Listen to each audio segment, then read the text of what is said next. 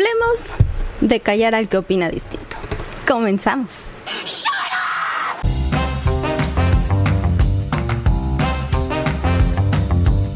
Esto es cada día más tonta, yo soy Bren Molina y hoy vamos a hablar de la libertad de expresión y Esteban Arce. Pero antes, no olvides suscribirte, darle like, picarle a la campanita y seguirme en las redes sociales. Porque, ¿qué crees? que en contra de todas las sensaciones en mi cuerpo, abrí TikTok. Así es. Y entonces, esta segunda temporada voy a estar en TikTok. Estoy como arroba cada día más tonta. ¿Me da miedo? Me da miedo salir en prófugos del ácido fólico. Entonces, vamos a hacer una cosa. Si digo una tontería, escríbeme por privado y dime, Bren, te la mamaste o la cagaste. Y yo diré, sí. O tal vez te diré, nah. Pero tendremos un diálogo y eso es lo importante. Entonces, TikTok, síganme por ahí también. En Instagram, ya saben, estoy como arroba cada día más tonta podcast. Va el mismo contenido, entonces escojan y ya, no tienen que seguirme en las dos. O tal vez sí, como quieran. En fin, yo estoy muy contenta de empezar esta segunda temporada. Si te das cuenta, estoy más lenta porque fue mes y medio de no grabar, pero estoy muy feliz de regresar y sobre todo de regresar con un tema que a mí me gusta mucho. Como sabes, soy periodista, fui periodista, estudié periodismo y entonces pues la libertad de expresión es algo que va mucho con esa profesión y es algo que a mí me gusta defender mucho, no siempre fue así. Eh, hoy sí creo que todos tenemos el derecho de decir lo que queremos, todos, incluyendo a Esteban Arce. Y aquí voy a hacer dos aclaraciones muy, muy, muy importantes, ¿ok? La primera es, Esteban Arce no me cae bien, no me agrada, no concuerdo con ninguna de sus ideas, no me caía bien cuando estaba en el calabozo, no me cae bien ahora que es un fanático religioso, no me cae bien, ¿ok? La segunda aclaración es que a mí tampoco me gusta oír opiniones distintas, me gusta reafirmar que yo estoy bien, me gusta inflar mi ego. Y cuando escucho una opinión distinta a la mía y resulta que ellos están bien y yo no, mi ego sufre, básicamente. Entonces no, no me gusta. Pero, como te decía, con el tiempo he aprendido a defender la libertad de expresión de todos, incluyendo de gente como Esteban Arce. Y ahora sí, vamos un poquito con el contexto y el tema de lleno. Hace algún tiempo Esteban Arce iba a dar una conferencia que se llama No te pases. Eh, la conferencia es sobre el abuso de las drogas y la iba a dar en la BUAP que me parece un nombre maravilloso para una universidad, la BUAP. ¿Ves? Este tipo de cosas son las que salen en prófugos de ácido fólico. Pero bueno, iba a dar su conferencia en la Benemérita Universidad Autónoma de Puebla. El punto es que antes de que fuera a dar la conferencia, un grupo de estudiantes, y por un grupo me refiero a 20 estudiantes, no más, se plantaron afuera del auditorio de la universidad con banderas LGBT y banderas trans y como este movimiento del orgullo para eh, impedir o para presionar a la universidad para que Esteban no presentara su conferencia. Y está ahí bien. El asunto es que la universidad cedió y canceló la conferencia que iba a dar Esteban. Y aquí está el asunto. Lo que alegaban los estudiantes es que Esteban es transfóbico, es homofóbico, que sí, es misógino, que sí, y que promueve el discurso de odio, de odio, eso. Y pero tiene derecho a hacerlo. Y ahorita vamos a profundizar en esa onda de la libertad de expresión. La universidad podía cancelar la conferencia por mil razones, pero cancelarla por presiones políticas e ideológicas siembra un precedente bastante peligroso para la libertad de expresión.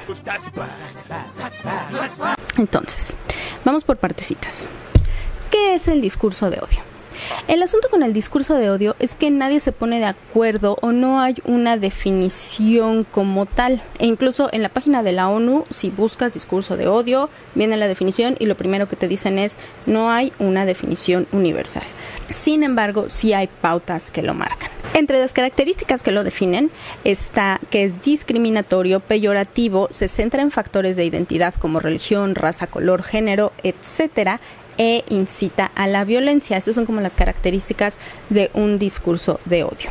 Y el asunto aquí, y la razón por la que es tan ambigua la definición según la ONU, y la ONU lo explica también en su página, es porque está en medio o porque está justo ahí el derecho universal a opinar. Todos tenemos el derecho a dar nuestro punto de vista. Entonces hay una línea súper delgadita entre lo que puede ser un discurso de odio y lo que puede ser una opinión controversial.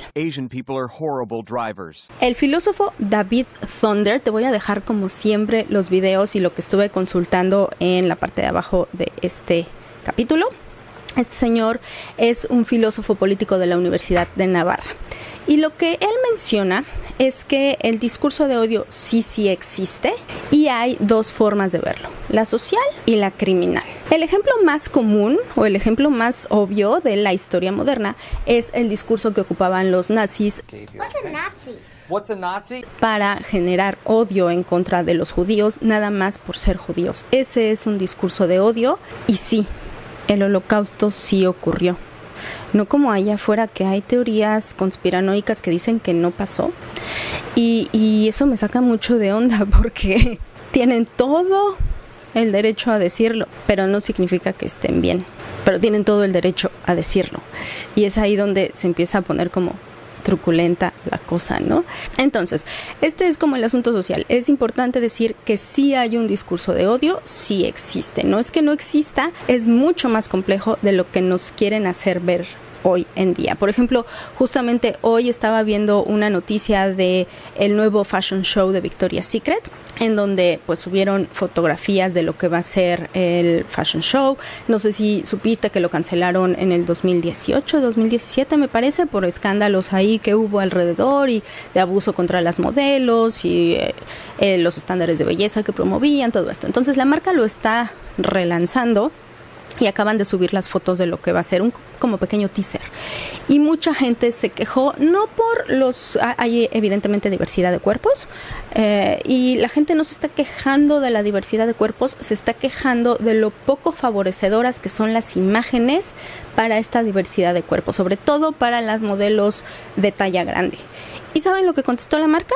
Que eso era un discurso de odio no Victoria's Secret. Eso no es un discurso de odio, pero ese es el problema, que se está usando el término de manera súper ligera y se está diluyendo un poco lo que de verdad es. Ahora, volviendo al caso de Esteban Arce, él promueve un discurso de odio como tal. Una cosa es tener una opinión retrógrada tener una opinión estúpida y poco informada de cualquier tema, del aborto, de la homosexualidad, de, de lo que quieras, de la transexualidad. Es opinión. Y en ningún momento lo he escuchado yo decir que hay que acabar con algún grupo social o que hay que eliminar algún grupo social. Y creo que esas son como las pautas para decir si es un idiota sí tiene opiniones muy cerradas, sí cree que el diablo lo vio a los ojos y le habló por su nombre. Historia real, vayan a ver la historia de su conversión terminando este video. Pero es su opinión y no podemos callarlo. Y ahí es en donde entra la libertad de expresión como concepto. En México, la libertad de expresión está protegida por el artículo 6 de la Constitución. También el 7 incluye este tema, pero nos vamos a enfocar en el 6. ¿Y qué dice el artículo 6 de nuestra Constitución? Ahí te va. Dice, la manifestación de las ideas no será objeto de ninguna inquisición judicial o administrativa, sino en el caso de que ataque a la moral, a la vida privada o a los derechos de terceros, provoque algún delito o perturbe el orden público. Y está muy bien, sobre todo la primera parte en donde la manifestación de ideas está protegida. La segunda parte me parece a mí un tanto ambigua, porque habla de el ataque a la moral. ¿A la moral de quién? A la moral de la persona que se siente agredida. ¿No? Entonces, volviendo un poco a esta mezcla entre el discurso de odio y la libertad de expresión, se basan en emociones y lo que dicen los expertos es que eso es lo peligroso. Porque yo no soy responsable de lo que tú sientes por lo que yo digo. Yo soy responsable de lo que digo. Entonces tengo el derecho a decirlo. Pero por supuesto que tiene repercusiones el que lo haya dicho. Y por eso hay delitos como la difamación o la calumnia. Si yo me siento calumniado por ti por lo que dijiste, entonces puedo tomar acciones legales y la ley me protege.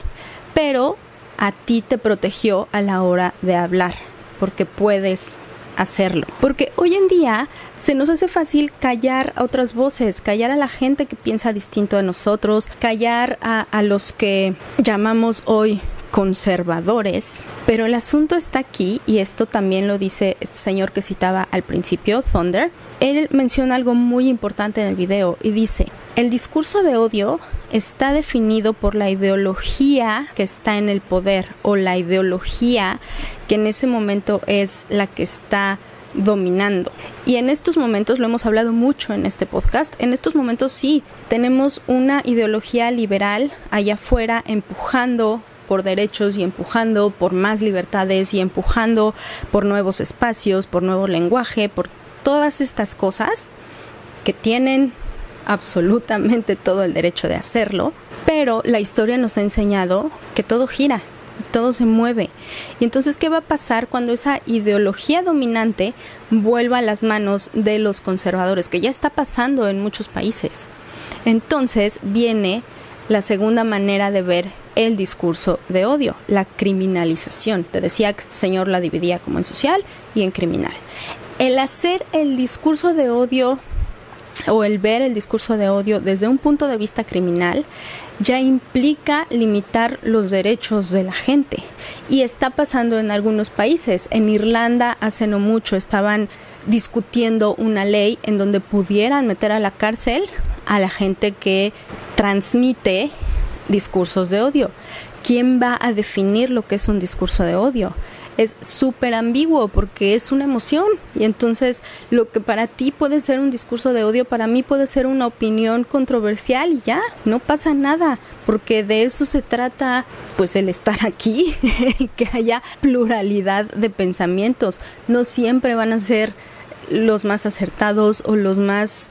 Eh, abiertos o incluso tiene mucho que ver con, con pues con tu situación de vida, ¿no? Con la, la, manera en la que tú has enfrentado las cosas te va forjando el pensamiento. Entonces, muchas veces ni siquiera es que seas un retrógrada tonto, simplemente que creciste en una familia conservadora y es lo que sabes, es lo que conoces. Pero creo que el empezar a callarnos entre nosotros eh, tiene muchas más desventajas porque en lugar de nutrirnos a partir de escuchar al otro, nos estamos limitando a inflar nuestro ego y a reafirmar que nuestras ideas son las correctas. Y es aquí por lo que es tan importante que una universidad no le cierre las puertas a alguien, a quien sea. Para empezar, ya lo invitaste, porque alguien en la universidad lo invitó. ¿No? Entonces, no lo conocen, no saben quién es, no, no lo han escuchado expresarse, me parece absurdo, ¿no? Pero si ya lo invitaste, pues te agarras los calzones y dices sí. Y si quieres entrar a la conferencia, entras. Si quieres dejarlo solo en el auditorio, lo dejas solo en el auditorio. Si quieres manifestarte afuera del auditorio, manifiéstate afuera del auditorio. Pero el Señor tiene una invitación de la universidad para venir a hablar sobre el abuso de drogas. No sabemos qué iba a decir en su conferencia porque no la pudo dar. Y una universidad se supone que es un espacio abierto a distintas ideas, porque así es como los jóvenes se forman, escuchando a todos y entonces creando su propio criterio. Pero no, la universidad se puso blandita y entonces canceló la conferencia de este señor. Y pasa también del otro lado, ¿eh? justo por estos días me topé con un tuit de Carlos Vallarta, el estando pero diciendo que se iba a presentar esta anda de gira se iba a presentar en Aguascalientes y al parecer a los dueños del teatro les llegaron eh, chistes que hace él en, no sé si en este show o en otros shows, sobre la religión y entonces le cancelaron la presentación. Los dueños del teatro tienen todo el derecho a cancelarlo, sí, porque es un lugar privado. Pero el hecho de que lo hayan hecho por una cuestión ideológica habla más de ellos que de cualquier chiste que pudiera hacer Vallarta sobre la religión que sea, no importa. Aparte, es un teatro. Los teatros son espacios de cultura, de ideas, de manifestación y que no te permitan presentarte por la ideología o por, por, por lo que cree el dueño o los dueños del teatro. Ahora, ¿hay solución para el discurso de odio? Sí, pero no viene desde las leyes. Los expertos dicen, y esto me, voló la cabeza también, los problemas sociales no se resuelven con leyes, se resuelven con educación. Y me brinco mucho porque me parece que es también lo que está pasando con eh, cosas tan serias como el feminicidio. Se crean leyes y se hacen más estrictos y, y, y, digo ya si los agarran o no es otra cosa, pero, pero, ¿sabes? Están empujando como todo desde la ley, desde la criminalización, que está bien, que es importante, pero habría que ver del lado de la educación, del lado social, cómo se está trabajando. Y volviendo a nuestro tema, si creamos mentes abiertas que tengan la capacidad de escuchar al otro, de crearse un criterio, de entender al otro, que creo que eso es lo más difícil. El, el escuchar a alguien que piensa, ni siquiera, o sea, no, no estoy hablando de esa conversación en, en donde un par, en un par de puntos estamos en desacuerdo, no. Estás escuchando el lado opuesto de tu ideología y te sientas a escucharlo con paciencia y a entenderlo, entender sus circunstancias, su contexto, su formación, eso es lo que nos va a hacer mejor sociedad. Si al final de la conversación lo quieres pendejear, quieres decir, no, estás mal, de todas formas, pero ya lo escuchaste y seguramente te quedaste con algo de lo que te dijo y seguramente entendiste un poquito de lo que te dijo y vas a salir de ahí con la mente un poco más abierta, porque eso es lo que nos va abriendo y nos va quitando tabúes y nos va haciendo mejores como sociedad y no esta mente cerrada del yo estoy bien y tú estás mal. Pero en fin, eso es lo que yo creo y pues por eso los aliens no vienen. Porque estamos mil años luz atrás a nivel intelectual y tecnológico también. Pero bueno, eso es todo lo que yo tenía que decir hoy al respecto. ¿Extrañaba grabar? Yo creí que no, les voy a ser muy honesta, ya que estamos aquí sincerándonos, tenía mucha flojera de regresar porque es un proceso largo, venir, grabar, editar, subir. Pero estando aquí, la verdad es que me divertí mucho, sí los extrañaba, si, si me gusta esto. Entonces yo espero que no se hayan ido los que ya se habían suscrito, que le den play a este video, que lo compartan en sus redes sociales, que comenten si están de acuerdo, si no están de acuerdo, lo que sea comenten, expandan mi mente, que creo que esa es una de las razones por las que yo hago esto, para escuchar otras opiniones, no para pelear, no para que me digan, ay, estás estúpida, porque voy a decir tonterías, es la base de este podcast. Entonces, déjenme en paz, sean felices todos.